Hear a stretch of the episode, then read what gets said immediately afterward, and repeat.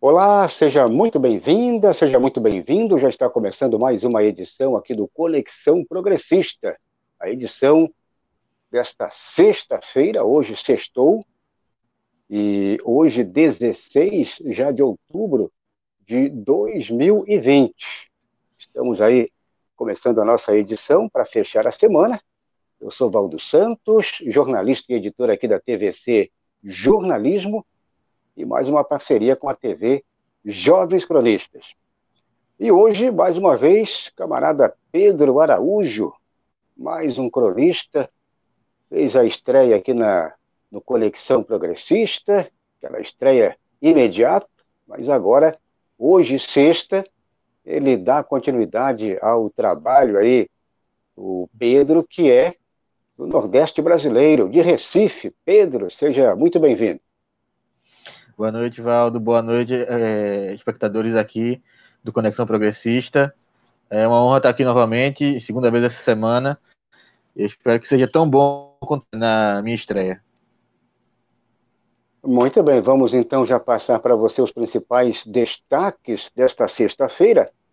Vamos então já repercutir esta primeira notícia. Volta da fome no Brasil bolsonarista.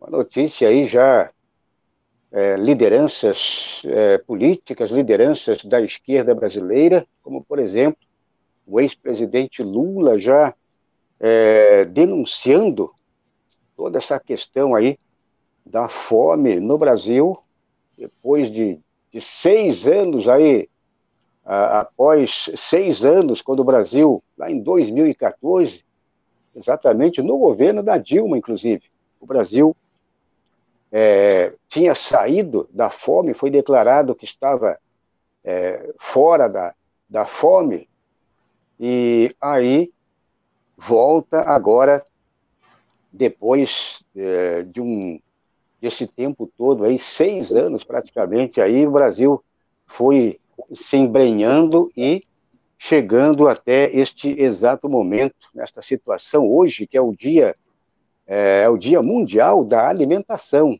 Por isso que essa declaração aí forte do Lula, outros, outras lideranças também é, declararam aí toda, é, fizeram uma denúncia aí muito, muito contundente. Bom, vamos falar então dessa notícia, também o outro destaque, já dá sequência a esta notícia da fome, e vamos falar também do desemprego no Brasil.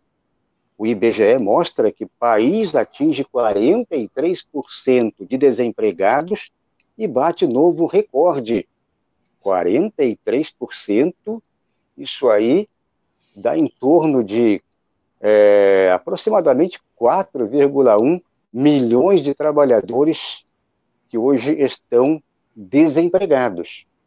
É um número muito, mas muito grande aí de pessoas que estão, neste momento, sem renda.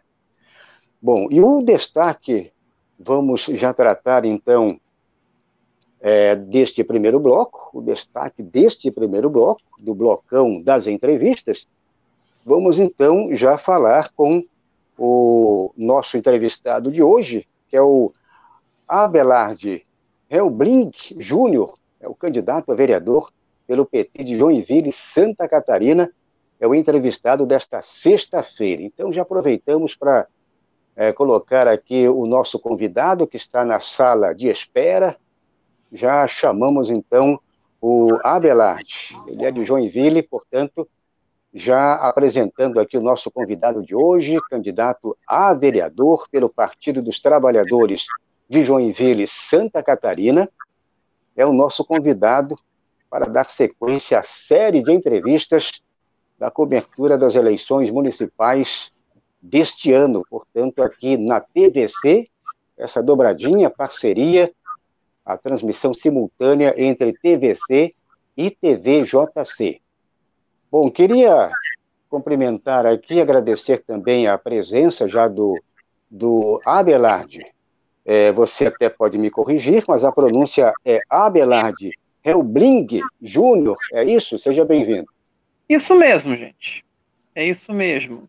Então, eu, como fazemos é, com todos os candidatos, eu queria que você se apresentasse, né, fizesse toda uma, um rápido histórico, bem resumido, quem é o, o Abelarde, sua trajetória política, como entrou na política, como entrou no Partido dos Trabalhadores e por que você hoje é candidato a vereador é, pelo PT de Joinville.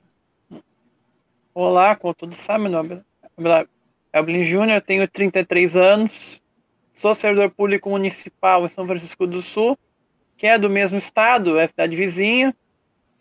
Entrei no PT em 2011, no primeiro mandato da Dilma, mas porque eu tinha essa vontade de fazer realmente, vontade de, de contribuir na militância, conscientização e fazer algo para politizar um pouco as pessoas. Eu estou candidato pela para defender a manutenção do, do serviço público de qualidade,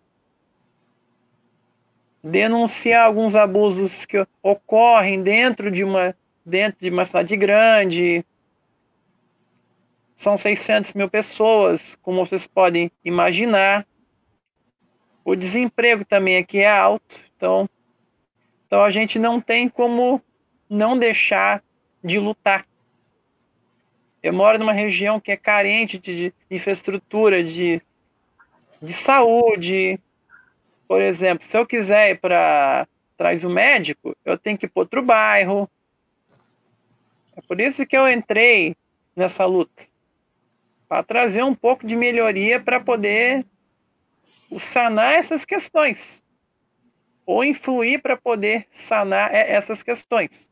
Seria isso. Muito bem, um rápido, um rápido resumo aqui da, da trajetória política, do início, de tudo como é, começou a trajetória política aí do nosso convidado, o Abelarde Júnior, que é candidato a vereador pelo PT de Joinville, Santa Catarina, é mais um dos convidados e que já passaram por aqui e irão passar até a, a, as eleições municipais, primeiro turno aí de 2020, primeiro turno ah, em 15 agora de novembro. Bom, já queria passar a bola para o Pedro, mas antes eu peço para você que está chegando, peço que ainda não está inscrito aqui no nosso canal, inscreva-se, faça a inscrição aqui, toque o sininho, dê o like, dê o positivo aqui na TVC e na TVJC, e também ajude a divulgar aqui os dois canais.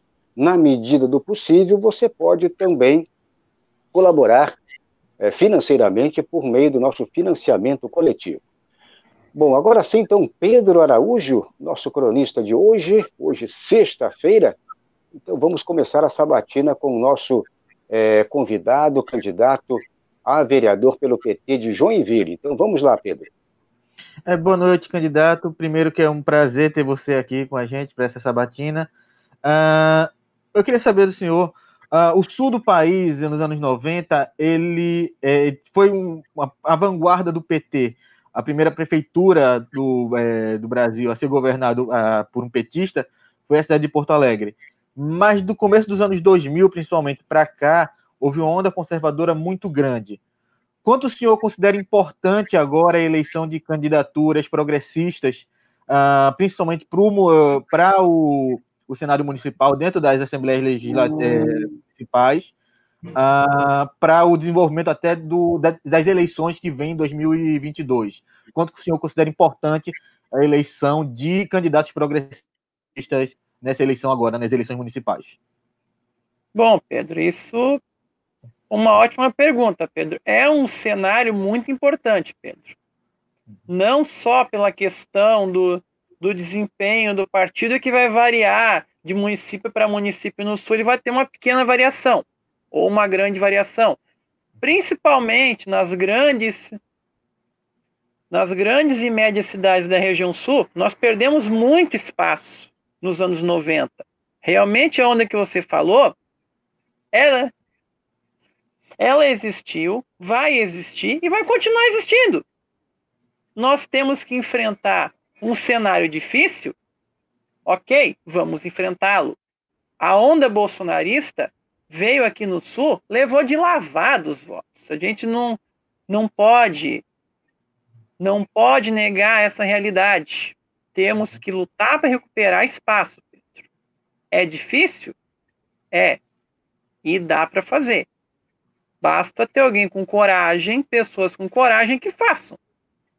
É por, é por isso que nós, de Joinville, aqui, estamos com 29 nomes, para poder recuperar esse terreno, principalmente a Câmara, que a gente chegou a ter, acho que três vereadores, perdemos todos meio 16 alvo dessa onda do Lava Jato, que aqui veio muito forte.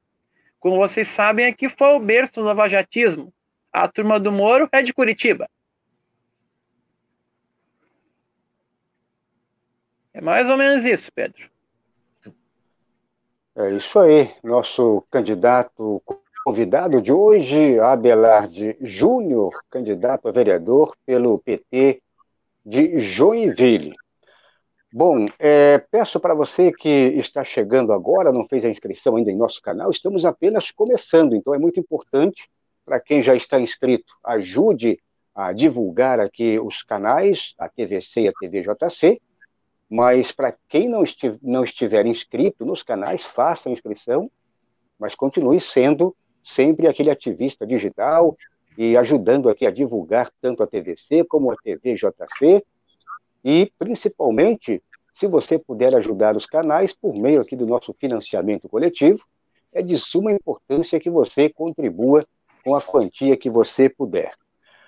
Bom, é, vamos agora passar para a questão propositiva, vereador, você eleito, eleito aí para assumir o cargo de vereador, um dos vereadores eleitos, por exemplo, lá, ah, já para janeiro, você assumindo uma cadeira aí na Câmara de Vereadores de Joinville, o que você tem aí para propor, o que você pretende aplicar em termos de projetos, ou seja, as propostas básicas que você é, oferece para o, o, teu eleitor, o teu eleitor, ou seja, para as pessoas que estão, de repente, até mesmo com dúvidas em quem votar e o que você tem para oferecer para principalmente os trabalhadores, já que você é um, um político é, do PT, ou seja, o Partido dos Trabalhadores. Então, vamos lá. uma das principais questões, a principal seria a saúde. Buscar melhorias no atendimento, principalmente aqui na região de Joinville, que nós não temos um PA. Buscar recursos para trazer esse PA. Não importa de onde venha, mas que tenha um PA aqui na região. Melhorar a qualidade dos, postos de saúde, para a gente ter medicamento, ter infraestrutura, ter médicos, e isso é o papel do vereador de você cobrar que o executivo faça isso. Educação, nós temos déficit de 10 mil vagas em creches faltando no município. Não é por uma vontade. É que não querem fazer mesmo. É que não. É que, infelizmente, os que estão lá não querem fazer realmente. Você não você não vê os caras propondo uma solução. Tem levantar mais recursos para educação, para ampliar horário, contratação de professor, que são coisas essenciais para tirar essa juventude do crime, das coisas erradas. Se você não tiver uma educação de qualidade, se você não tiver educação de qualidade, você vai formar a população carcerária. Essa é a grande realidade. Esse é o papel do vereador, de cobrar as autoridades que façam aquilo que está no seu devido lugar. Saúde, educação, melhorar as condições de segurança pública, o transporte público, que eu pego dois tipos de transporte, o urbano e o interurbano. As pessoas não têm noção de como é dentro, dentro dos carros um ônibus lotado. Não tem condições ampliar o horário de ônibus, que isso é super importante para ajudar os trabalhadores que trabalham muito cedo, que é meu caso também, que eu levanto 4 horas da manhã para trabalhar. Então eu sinto na pele esse problema, ônibus lotado, que eu já morei no Iririu, já peguei ônibus cheio, apertado, tinha que, tem que levantar quase 4 horas da manhã. Não é moleza, cara. A gente sabe, eu sei o que eu estou falando porque eu já vivi isso, isso na veia e na carne. Não, não é mole. Hum. E fora. Hum? Pois não, pode, fora, pode concluir. E fora, e fora o preço da passagem, que eu não sei como é em Recife ou em São Paulo, é uma das mais caras do país. Se não for a maior, está em 4,65. Ano passado eu peguei dois reajustes. Começou 4, 20, foi 4,40, agora está afastado, baixou um pouquinho, deu, uma, deu um aumento. A embarcada é absurdo, R$ reais e 90 e propor principalmente para o eleitor Joinville que estiver ouvindo a auditoria da revisão da tarifa. Temos que cobrar dos empresários o custo, cobrar a licitação para uma nova empresa entrar ou várias empresas entrarem. Que é, aqui é o monopólio, são duas empresas o trabalhador é escravo de e duas empresas que cobram que querem veículo velho, terminal caindo aos pedaços e assim vai. E, e, e ônibus lotado. E não tem opção. Só tem essas duas.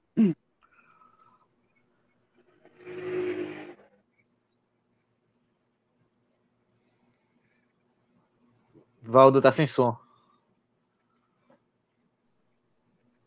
Muito bem, estamos com o nosso convidado de hoje, desta sexta-feira, o, portanto, aqui o Abelarde Júnior, do PT, Partido dos Trabalhadores de Joinville.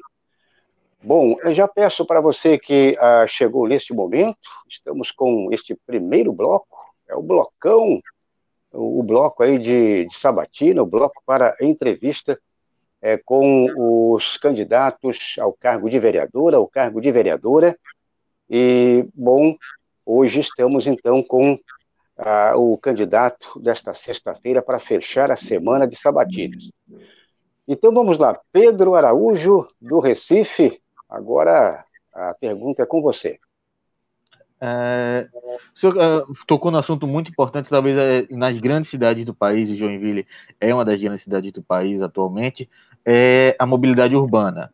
Principalmente agora, num contexto de pós-pandemia, em que nós vamos sair com a população mais pobre, não houve um cuidado do governo federal em, é, em é, não, não deixar a população tão carente como ela está agora, num contexto de pós-pandemia, vamos ter um grande número de desempregados. Quais as propostas que eu gostaria de apresentar para essa população, é, principalmente questão de transporte urbano, que vai ter que se deslocar para procurar emprego, que vai ter que se deslocar, às vezes, muito, em, muitos quilômetros para é, chegar a um emprego, para procurar uma vaga de emprego. Quais são as propostas que o senhor é, acha que seriam convenientes numa cidade como Joinville, uma cidade grande como Joinville, é, apresentar para essa população que vai sair mais pobre no pós-pandemia? A primeira, que já foi, assim, meninos, testada em uhum. alguns lugares do mundo, que eu não lembro, assim, mas é a tarifa zero a tarifa zero para os é, desempregados. Não é justo que eles paguem R$ 4,75 para procurar emprego. Se ele não sabe nem o que vai comer no dia seguinte. Isso não é justo, é uma, uma tremenda sacanagem. Ampliação dos horários, enfim. Melhoria dos veículos, os caras fazem o que querem, não, não tem uma não tem uma regulação. Só, só para vocês terem uma ideia, a título de curiosidade, as empresas estão cobrando 7 milhões e meio da prefeitura devido que os ônibus pararam devido à Covid. E a prefeitura mansamente está querendo pagar por baixo do pano. Então, vocês imaginam o que ocorre por baixo do pano? A qualidade melhorar a qualidade do, do, transporte, investir em ciclovias, que hoje aqui é totalmente. Tem. Você tem uma malha, mas não é muito grande. Hoje, por exemplo, se o cara mora na região norte, muito afastado, ele está tá sem ciclovia, ele está sem a mobilidade reduzida. Quanto mais longe, tem que acordar mais cedo. Os horários são muito são muito escassos, principalmente para quem mora na região oeste aqui de Joinville, na zona rural, a gente sabe que o horário é escasso, é escasso. Então a gente tem que tratar esses pontos centrais e uma nova licitação que tem que ser feita. Doendo ou não, o monopólio que está lá tem que ser feito.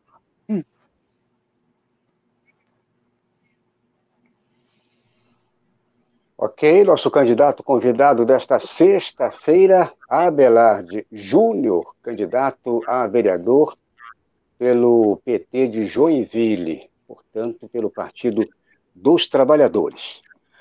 Bom, queria agora passar para a parte é, de falar um pouquinho também, o Abelarde, sobre a, a situação aí da, da, ou seja, da candidatura majoritária. As candidaturas, ou a candidatura, o PT é, entrou em alguma frente, o PT está sozinho, ou seja, eu queria que você narrasse um pouco sobre a situação também da, da eleição para o cargo de prefeito e vice, como uh, o PT hoje ele se encontra, se ele forma, um, está numa, numa frente de esquerda, ou saiu de maneira solo, ou seja, sozinho, como está a eleição aí em Joinville para prefeito? aqui foi meio incomum. Incomum, que nós temos a esquerda em dois campos opostos. Tem o PT e o PCdoB que fizeram uma coligação, e tem os outros que estão correndo. O PCO, o PCB, o PSTU, o pessoal que tem candidato. Que o PSB, que infelizmente não foi conosco, ninguém sabe o motivo, até porque a gente não tem acesso às direções dos partidos, não, tá, não sabe como não sabe como é que funciona dentro, eu não posso apontar os erros e acertos deles. O que eu posso dizer? Nós temos uma frente com o PC do B, que isso, que isso é confirmado, tem uma candidata do PSOL, que está correndo carreira solo lá com, com o vice do PSOL. Muitos muitos estão na questão de sobrevivência à cláusula de barreira, porque poucos sabem. Por que tem 15 candidatos aqui? Nós temos um, uma coisa em comum: 15 candidatos, porque tem cláusula de barreira. Vai piorar cada vez mais o cenário. As pessoas as pessoas não sabem. Por que são 10 municípios com 10 candidatos? Porque tem cláusula de barreira. Eles têm que lançar a candidatura para eleger alguém alguém na, alguém na Câmara Municipal, que senão os caras vão ser cortados. Já aconteceu com o SET. O PCO aqui é um exemplo. Não tem ninguém vai desaparecer.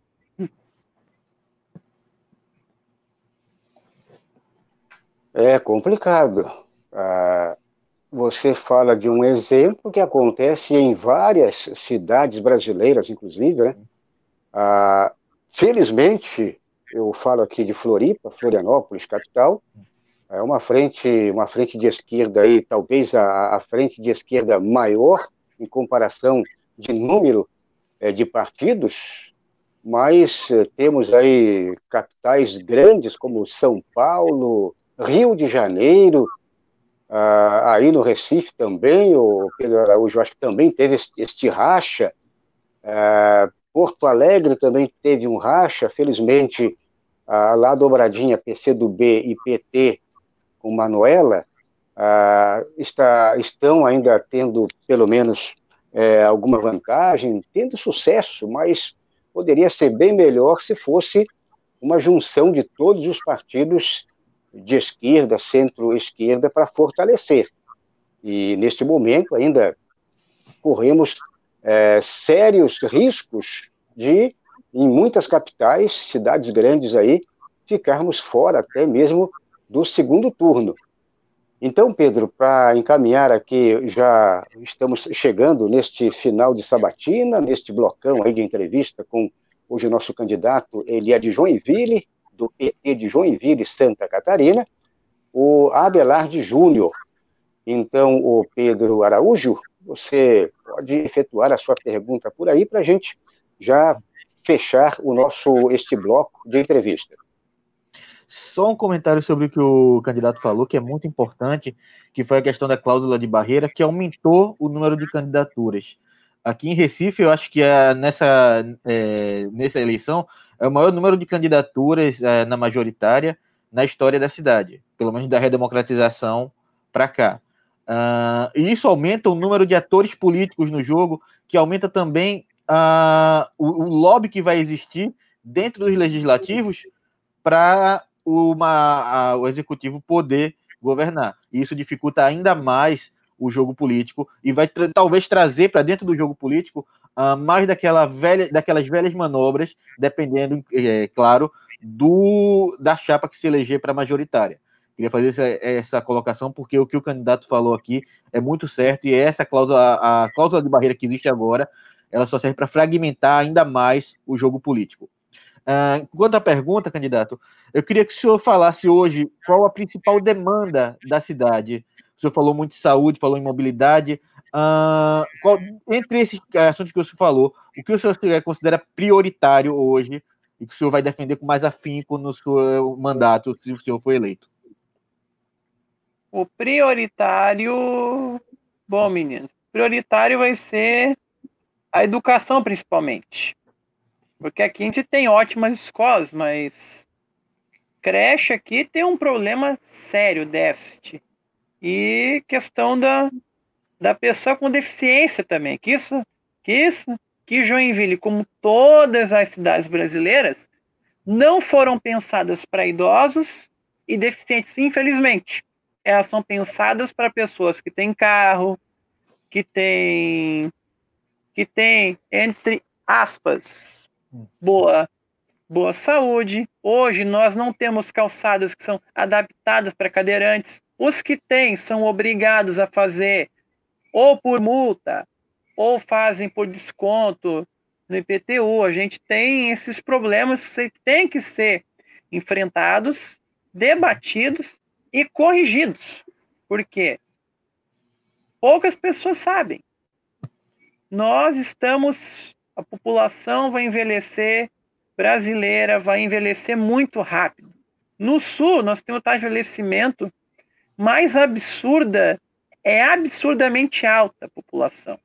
Nós, eu tenho um levantantezinho, nós, Joinville, a gente tem 10 a 12% de idosos, sem contar os deficientes. Então, você imagina a vida dessa população tendo que acessar um ônibus que não é adaptado, o cadeirante, que às vezes o elevador não funciona, tem que ser carregado no MUC, com, com motorista e com, e com um passageiro ou cobrador, que às vezes aqui não tem cobrador, mas o intermunicipal que eu tenho tem. Às vezes o elevador quebra, gente tem que pegar a cadeirante e tem que pôr ela no, no braço.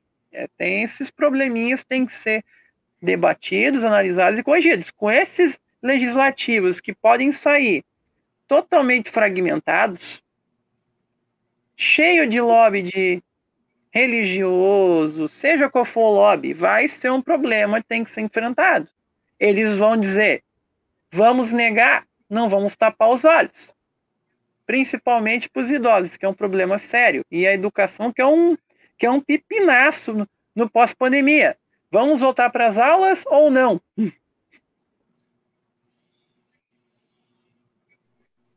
É, exatamente.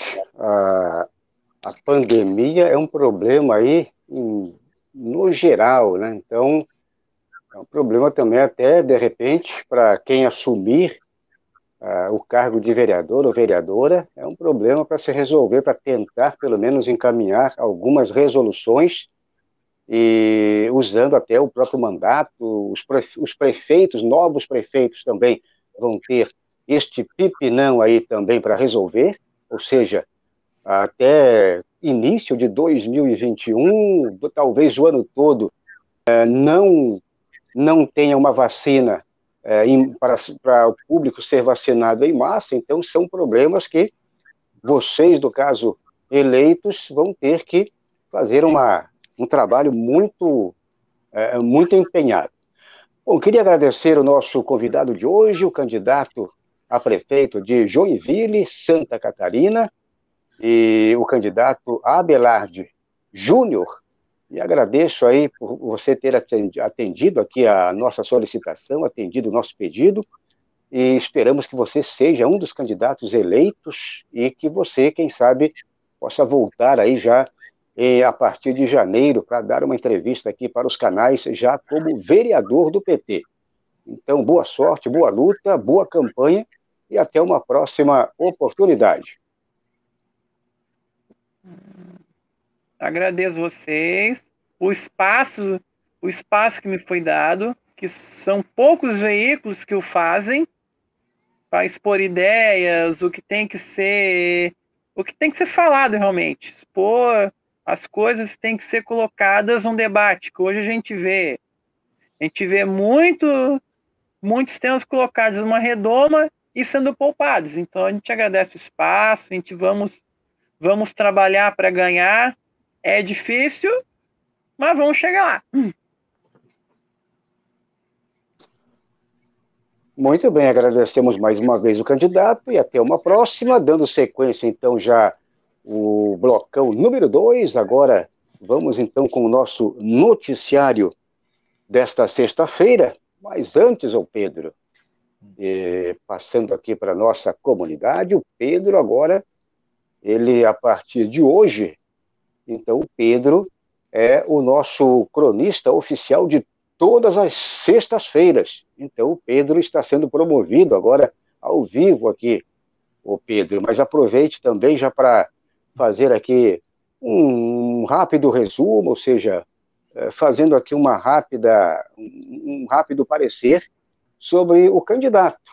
Ah, estamos trazendo candidatos de todo o Brasil e sempre candidatos bem propositivos, candidatos que apresentam os problemas, mas também indicam possíveis soluções, como é o caso ah, desse candidato que passou por aqui agora, o Abelard. Eu queria ouvir também a tua opinião agora como cronista oficial de todas as sextas-feiras. É isso, Evaldo. Toda sexta-feira eu vou estar aqui com vocês agora. Uh, sobre o candidato, é, eu gostei muito, ele é muito propositivo. Ele, é, por ser servidor público, ele tem uma visão do que é, é, da defasagem que existe no serviço público, da falta de investimento que existe. Ele tocou em alguns pontos muito sensíveis, que principalmente sobre o envelhecimento da população, e da falta de planejamento das cidades para, o, para os idosos, para as pessoas com é, mobilidade reduzida. Uh, nossas cidades não são planejadas para o nosso futuro, para o futuro da nossa população. Nossa popula população é uma população que vai envelhecer muito e não tem, a cidade não tem esse preparo. Como o vereador, é, eu espero que ele seja eleito, uh, ele tem é, essa capacidade para lutar por esse planejamento melhor das cidades, tanto para os idosos quanto para pessoas com deficiência. E eu gostei bastante da, das propostas e do que ele levantou aqui, principalmente em questão de mobilidade urbana, seja a mobilidade é, de ônibus, a ciclovias ou mesmo dos pedestres. Eu gostei bastante. Eu acredito que eu espero que ele seja eleito para levar essas ideias para a Câmara dos Vereadores de Joinville. Muito bem, Pedro Araújo, ele fala do Nordeste, fala de Recife. A partir de hoje, portanto, nosso cronista de todas as sextas-feiras. Bom, então vamos lá, Pedro, vamos para o noticiário de hoje. Vamos então já destacar esta principal notícia, esta principal manchete. Volta da fome no Brasil bolsonarista. É verdade. Estamos aí em plena, é, em pleno dia mundial da alimentação e essa notícia sendo replicada, uh, ou seja, toda a situação sendo denunciada. Então, já em pronunciamento na manhã desta sexta-feira, dia 16 de outubro, o Dia Mundial da Alimentação, o ex-presidente Lula e outras lideranças da esquerda brasileira criticaram a volta da fome no Brasil e denunciaram o desmonte das políticas de segurança alimentar pelo desgoverno de Jair Bolsonaro. É, então, é um momento muito crítico, porque é, estamos numa pandemia e o que estão alegando é que tudo isso aí é culpa da pandemia. Pandemia é um detalhe, mas isso vem se acelerando desde 2014, após o golpe contra a, a ex-presidente Dilma Rousseff. Aquele golpe fascista contra a Dilma, aí o país começou a, a, a cair nesta situação toda.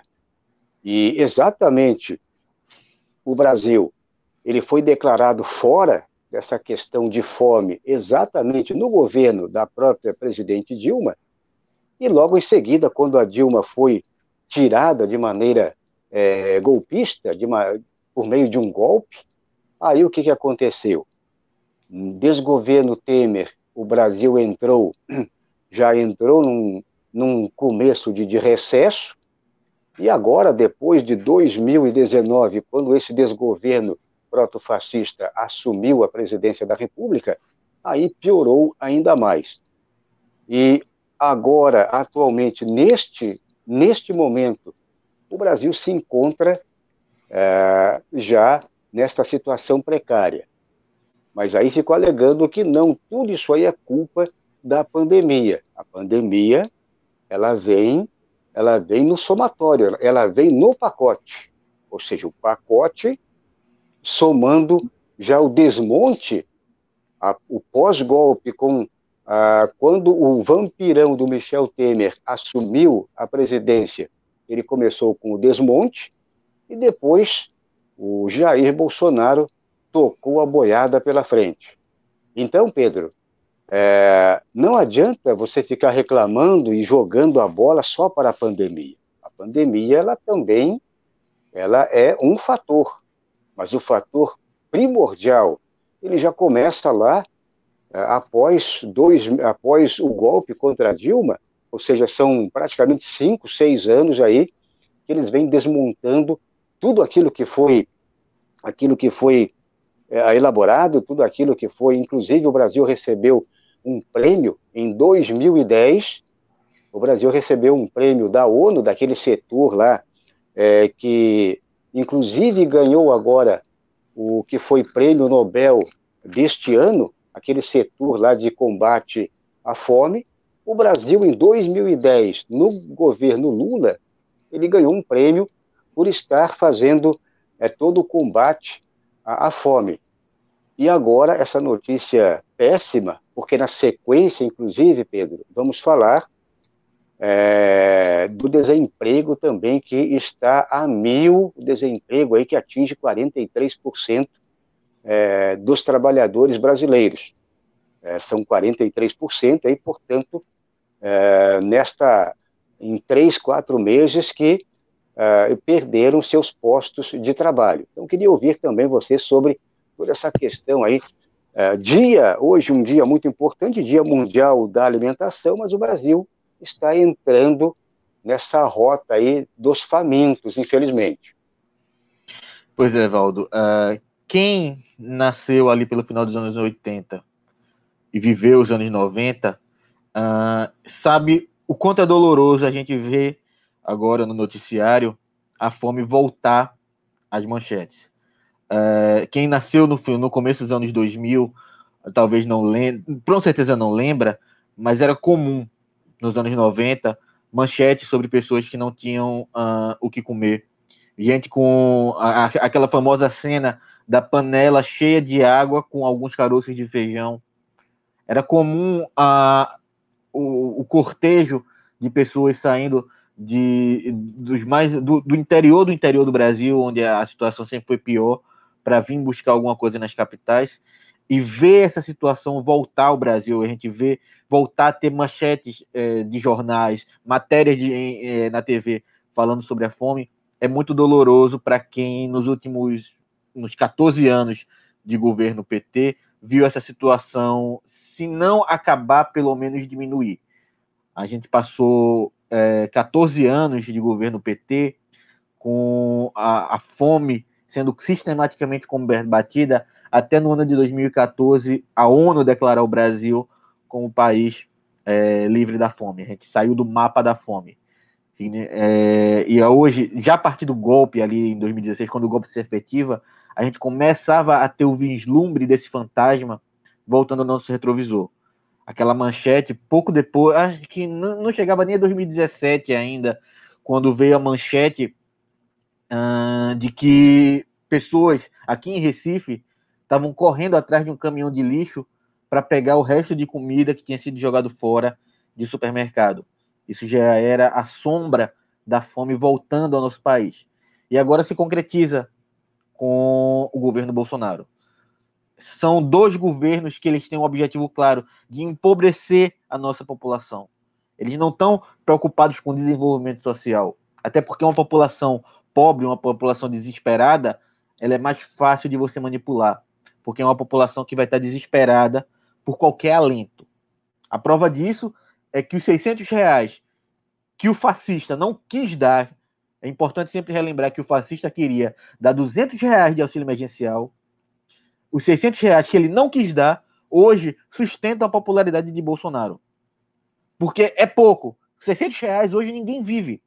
Quando você pensa em aluguel, quando você pensa em conta de água, conta de luz, uh, comida, ninguém vive com 600 reais. Mas para uma população que hoje vive com fome, uma população que hoje não tem o que comer, 600 reais é um alento. 600 reais é talvez a salvação do mês. Talvez seja o almoço que uh, ele possa dar aos filhos. Então, é, essa é essa população desesperada que tanto o governo Temer quis em 2016, quanto o governo Bolsonaro quer dar continuidade agora. Então, Valdo, é triste a gente ver o Brasil retomar essa situação, retomar a, a, a, a carência da população no, no, no, âmbito que é tão desesperador, que é a fome. Talvez não tenha nada mais desesperador para uma, uma população, para uma família, que seja a fome. É você ter que escolher quem da sua família vai comer, o que ou qual vai ser a refeição que ela vai ter naquele dia. Para mim, é, é, o mais doloroso e mais cruel do pós-golpe, é, desses dois desgovernos que assumiram o Brasil depois do golpe, mais cruel é retorno da fome ao país. É, como o próprio Lula falou, que em quatro anos, em quatro anos destruíram tudo o que fizeram, né, durante esses praticamente três governos ah, e meio aí do, do PT, ou seja, dois do Lula, um, um cheio da Dilma e mais uma metade aí de um segundo governo. Em quatro anos acabaram. Agora você falou um detalhe importante. Ou seja, o Bolsonaro, antes, aliás, o Bolsonaro não queria dar nada, o desgoverno não queria dar um centavo, porque ah, não tem, não tem verba, não tem recurso. Depois ele, como diz na gíria, ele arregou. Arregou para 200, e aí o que é que ele fez? Ele ficou na dele. Daí, se não fosse a pressão dos deputados progressistas, deputados de esquerda, centro-esquerda, puxar para a para os 600, porque na, na real seria, é, seria uma ideia de um salário mínimo. E aí não deu para o salário mínimo e tal, mas ficou em 600. Só que agora, esses 600 que você, inclusive, fez questão de falar que é pouco, mas ajuda, e como ajuda, para quem não ganha nada. Inclusive, eu conheço pessoas que ah, estavam há anos sem ganhar um centavo e agora começaram a ganhar os 600 reais que eles estão erguendo as mãos para, para o céu, agradecendo pessoas que de repente ah, não têm essa consciência que deveria, o que deveriam ter, né? Esse dinheiro é um dinheiro público, é um dinheiro que sai dos cofres públicos. E imaginam pela, ah, ou seja, pelas fake news, ou seja, pelas notícias falsas que está saindo esse, essa verba toda do bolso do, do, Bolsonaro, do bolso do Bolsonaro. É ele que está dando, ele é bonzinho. Então, só que tem um detalhe: os 600 reais agora vão reduzir pela metade, isso aí tem, tem prazo para vencer, e o ano que vem, se não tiver nenhum programa especial, você que está aqui nos assistindo, que recebe os 600 e vai passar a receber só os 300 a partir do ano que vem, começo de ano, portanto, vai zerar tudo. E aí é que vem o problema. Vai lá, Pedro. É complicado, Valdo, porque é, se você tem o prazo final para o final desse programa, ah, mas você não vê um programa de geração de emprego, de retomada no pós-pandemia. Isso contando o que eles estão contando que em janeiro nós já vamos estar no pós-pandemia. O que é talvez uma mentira, porque talvez em janeiro nós ainda vamos estar no meio da pandemia. Nada garante que em janeiro, ali dia 1 de janeiro, nós vamos estar vivendo já o pós-pandemia. Isso é uma fantasia. Mas ainda assim, é, considerando que 1 de janeiro nós já estivemos no pós-pandemia, não existe um programa de retomada de emprego. Não existe um programa de retomada de renda da população. Então, nós vamos sair do, da pandemia, do auxílio emergencial, com pessoas saindo de uma renda de 300 reais, que vai ser o, que, o último salário que as pessoas vão receber, para uma renda de zero. Uma renda de zero, e são pessoas que vão ser jogadas no meio da miséria. Tanto que o IBGE já disse que é, nós tiramos, é, agora com o auxílio emergencial, nós tivemos uma saída de muitas pessoas da miséria, mas que isso tem prazo de validade. Em janeiro, quando o auxílio emergencial acabar, todas essas pessoas, se não me engano, é, eu não tenho um número exato, mas é algo em torno de 1,5 milhão de pessoas no Brasil, vão retornar à miséria com o fim do auxílio emergencial. Então, é, sem um programa de retomada de emprego, sem um programa de geração de emprego, uh, nós vamos voltar. É, a situação que nós vivemos hoje, em janeiro de 2021, vai se deteriorar ainda mais. É, aquilo que eu sempre comento aqui no Conexão Progressista e nós estamos passando por um momento, um momento inédito, ou seja, nós estamos numa pandemia, ninguém sabe quando teremos a vacina, mas eu coloco sempre uma hipótese. É, vamos predatar aí, por exemplo, vamos colocar uma data aqui, dezembro, uma data aí, dezembro tem vacina para o mundo todo. O mundo todo fica imunizado, acabou a pandemia. Confere? Acabou a pandemia. Agora, a pandemia econômica, meu camarada, a pandemia econômica não é como a vacina. Você não tem vacina para resolver toda a situação econômica mundial. Estamos num recesso, eu coloco até num recesso mundial, e principalmente aqui no Brasil, o recesso econômico é imenso. Aí resolve-se a questão da pandemia, mas toda a pandemia econômica, ou seja, o recesso econômico, esse colapso econômico, você não sabe quando vai acabar. Porque depende muito dos mercados, ou seja, os, os fluxos e refluxos, é, e aí é, é o mercado mundial como um todo e os mercados localizados. Então, não temos, é, não vemos uma luz no fundo do túnel. Podemos resolver a questão da pandemia, agora a questão da pandemia econômica, ninguém sabe quando ela será resolvida. E, por enquanto, e portanto, o socialismo já. Ah, o sistema capitalista não tem saída.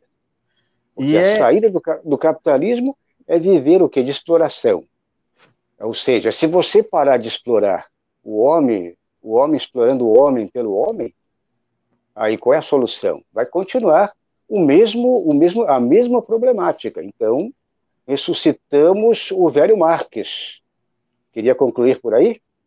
É, só para concluir isso que você falou, que é muito importante, que nós vamos sair, principalmente aqui no Brasil, da pandemia, num governo é, ultraliberal.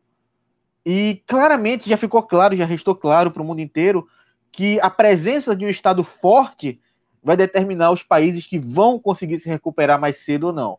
A iniciativa privada ela não tem nem é, capacidade nem interesse em resolver a situação econômica. A prova disso é que durante a pandemia o número de bilionários aumentou. Ou seja, para eles a pandemia foi muito lucrativa. Ou seja, para um estado, para um país, para uma economia se recuperar, não dá, não adianta você colocar nas mãos da iniciativa privada. Vai ter que ter um, um estado forte, com muito investimento para haver geração de emprego, para você conseguir recuperar a economia. E vivendo um governo ultraliberal nas mãos do, do fascista do Paulo Guedes, dificilmente o Brasil vai conseguir sair dessa situação com facilidade, quiçá conseguir sair dessa é, situação. Bom, mas vamos em frente. Pedro Araújo, cronista de Recife, e agora todas as sextas-feiras ele estará por aqui para trazer sempre, de repente, novidades de Recife e principalmente trazer aqui o seu comentário, a sua opinião. Bom, antes de passarmos para a próxima notícia, queria pedir para você que chegou agora, não fez a inscrição em nosso canal, aqui nos canais, aqui na TVC e na TVJC, faça a inscrição, toque o sininho aqui do lado para ser notificado, dê o like, dê o positivo, ajude também a divulgar o, os canais para outras pessoas, convide outras pessoas também para fazerem parte aqui é, dos dois canais e, na medida do possível, você pode contribuir por meio do nosso financiamento coletivo. Queria falar agora com a nossa comunidade rapidamente, estava com um problema aqui de internet no meu computador, agora já resolvi aqui o problema.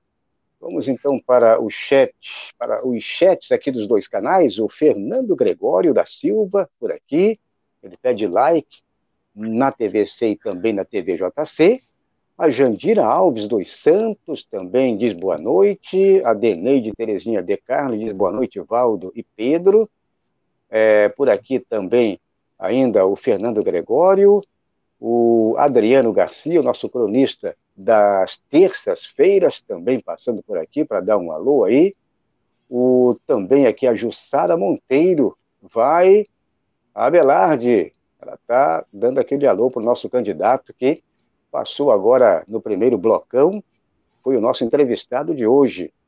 E por aí vai a Jussara Monteiro mandando aquele coraçãozinho para todo mundo. Jussara Monteiro, esse menino vale ouro. Pois é, São Paulo apoia você, Abelarde. É o...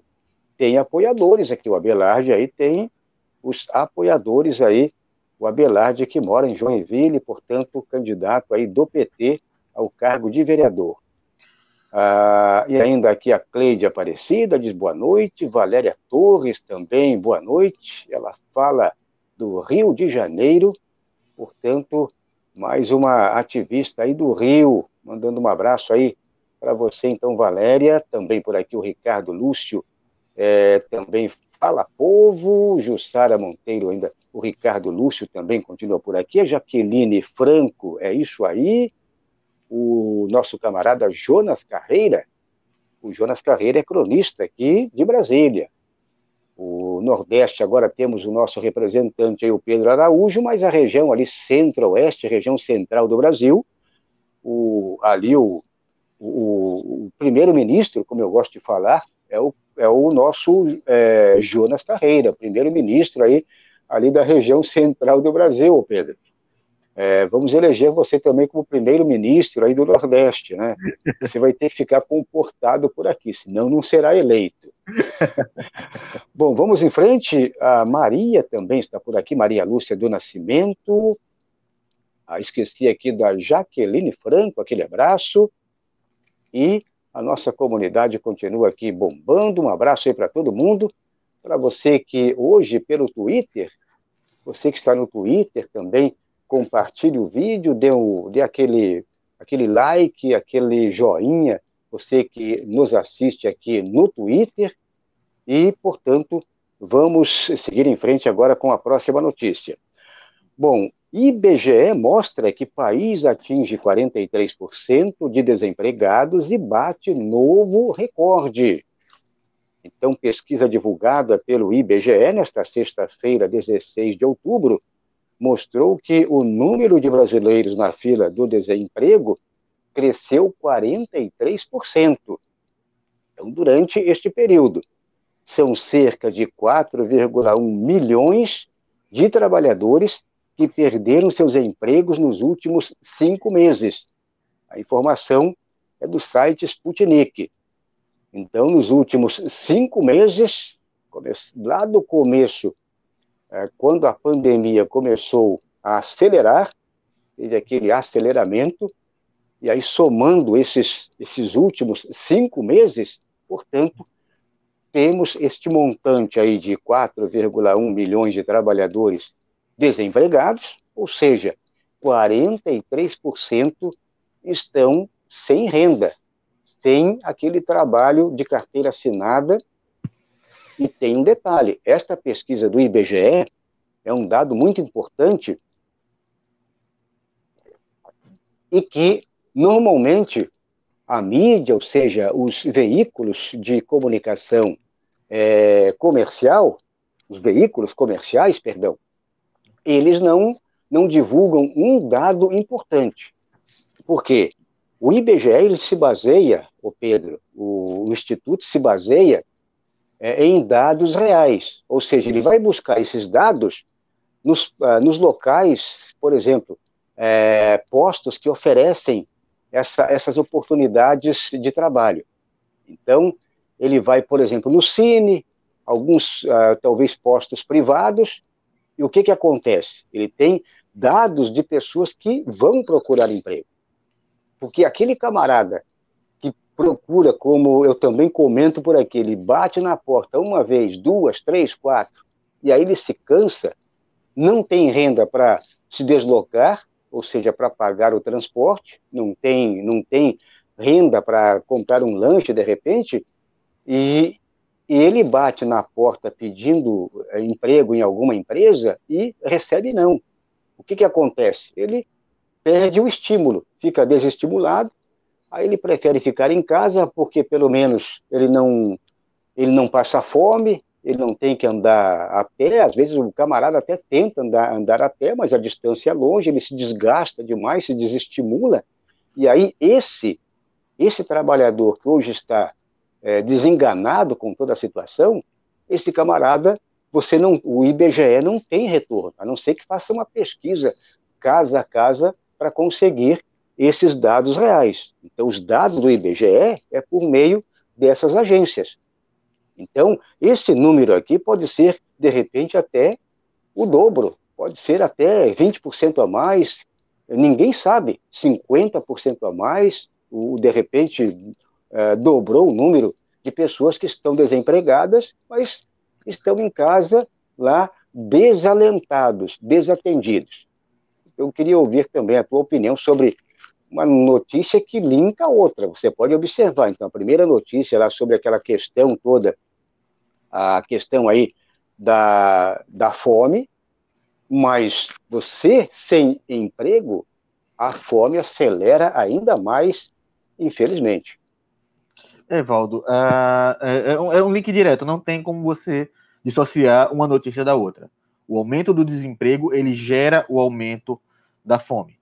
E você pode ver que é, é um dado de entre maio e setembro, 43% da, do, de desemprego, o desemprego aumentou em 43% entre maio e setembro. Do início, mais ou menos ali, de quando a pandemia começou a piorar, até agora. E tudo isso demonstra uma coisa apenas: não houve investimento do governo para ou se manter as vagas de emprego que haviam. Teve muita loja fechando, teve muito pequeno comércio fechando. Não houve estímulo do governo para que esses, esses comércios se mantivessem. E a gente sabe que grande parte dos empregos que são gerados são de micro e pequenas empresas, hoje no Brasil, uh, e não houve um estímulo do governo. Quantas linhas de crédito foram abertas pelo governo para que esses negócios pudessem se manter durante a pandemia. Muitas vezes fechados durante muito grande parte do tempo, ou com, a, a com a, é, menos movimento, com menos caixa entrando. As contas continuam a bater e não houve um, é, uma ajuda do governo para que esses pequenos negócios pudessem se manter. Então, nós temos hoje um país que não gera emprego, de jeito de forma alguma, um país que não está gerando emprego, um país que não gera renda para a população. Nós temos uma, e isso gera uma população cada vez mais miserável. Como você falou, é um link direto. O desemprego linka direto com a, a fome. Porque se você não tem emprego, se você não tem é, uma renda, você não vai se alimentar. E o pior ainda é que se você não tem uma renda, você não move a economia.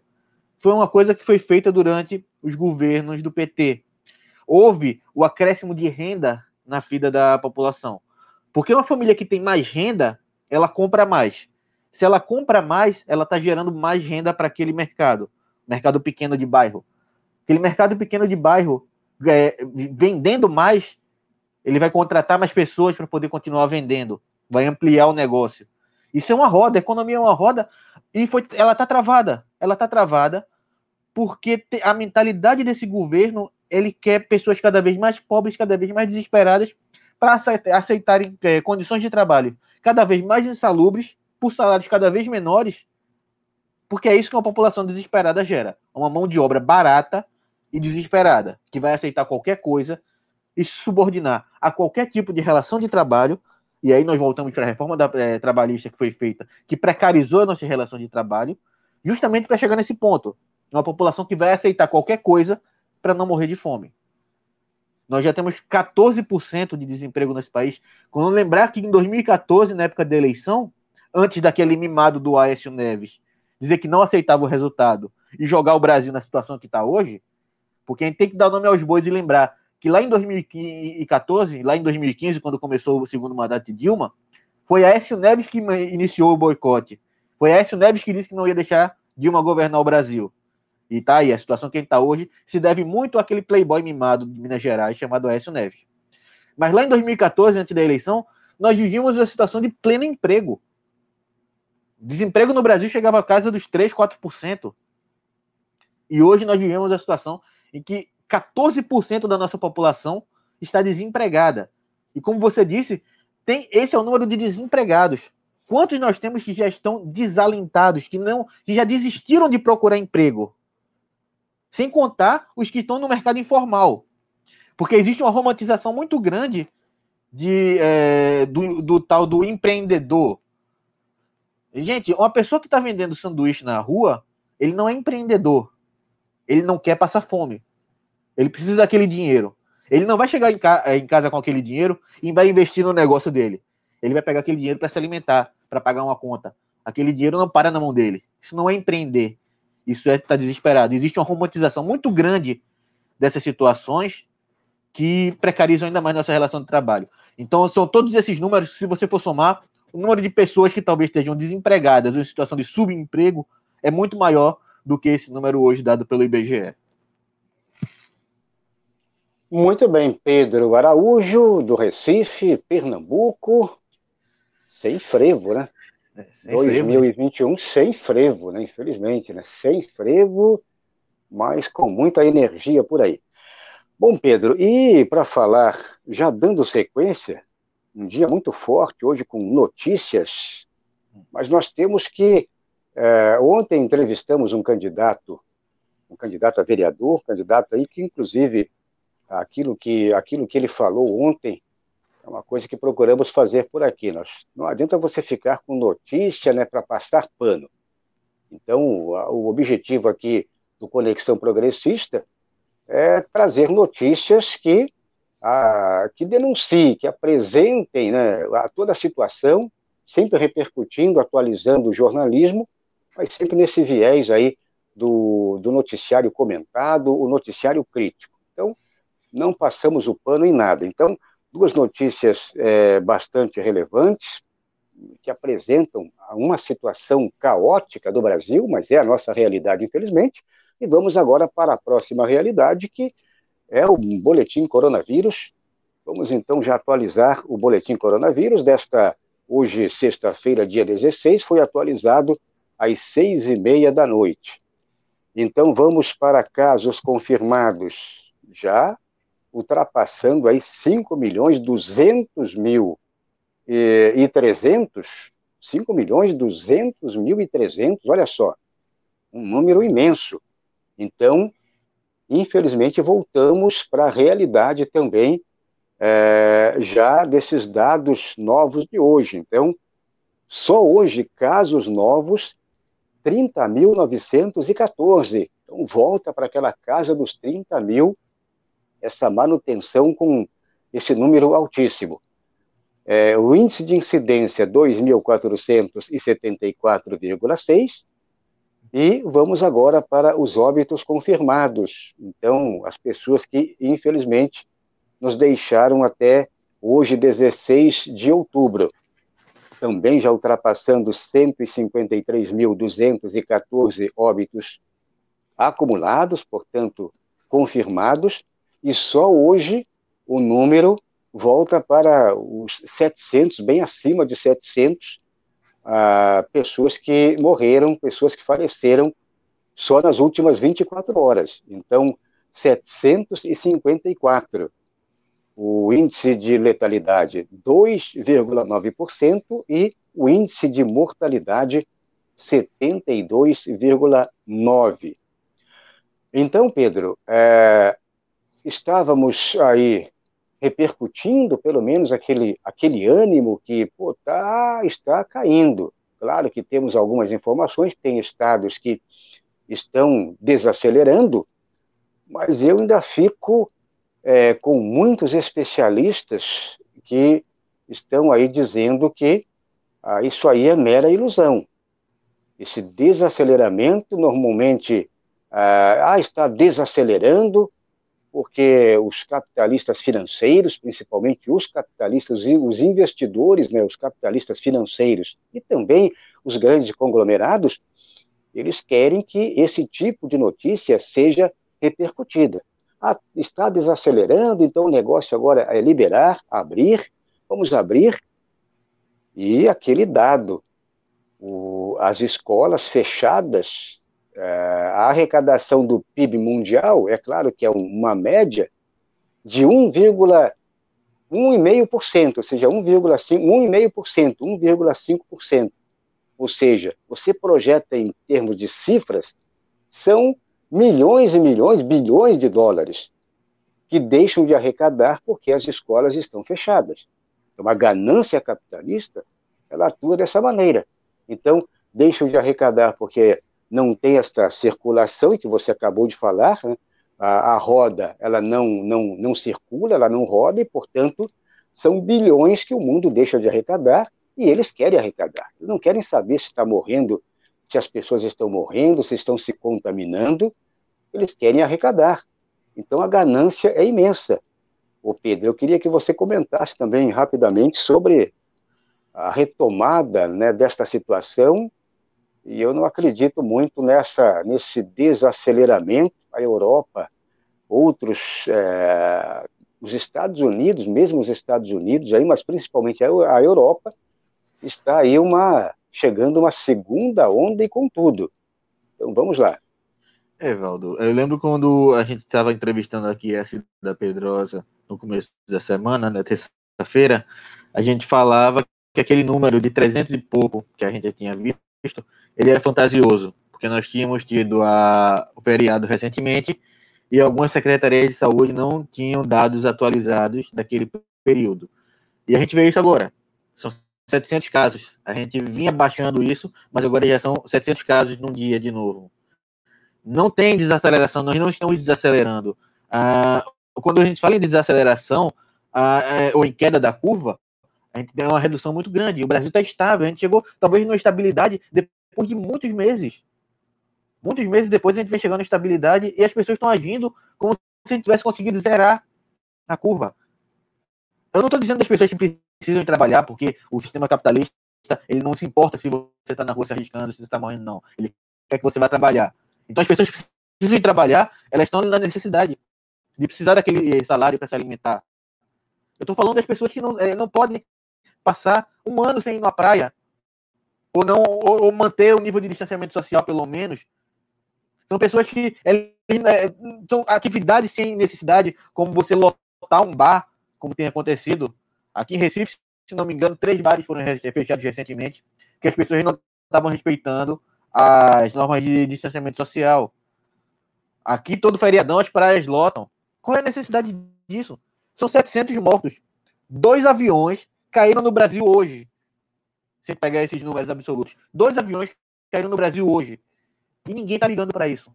Ninguém está ligando para 700 vidas.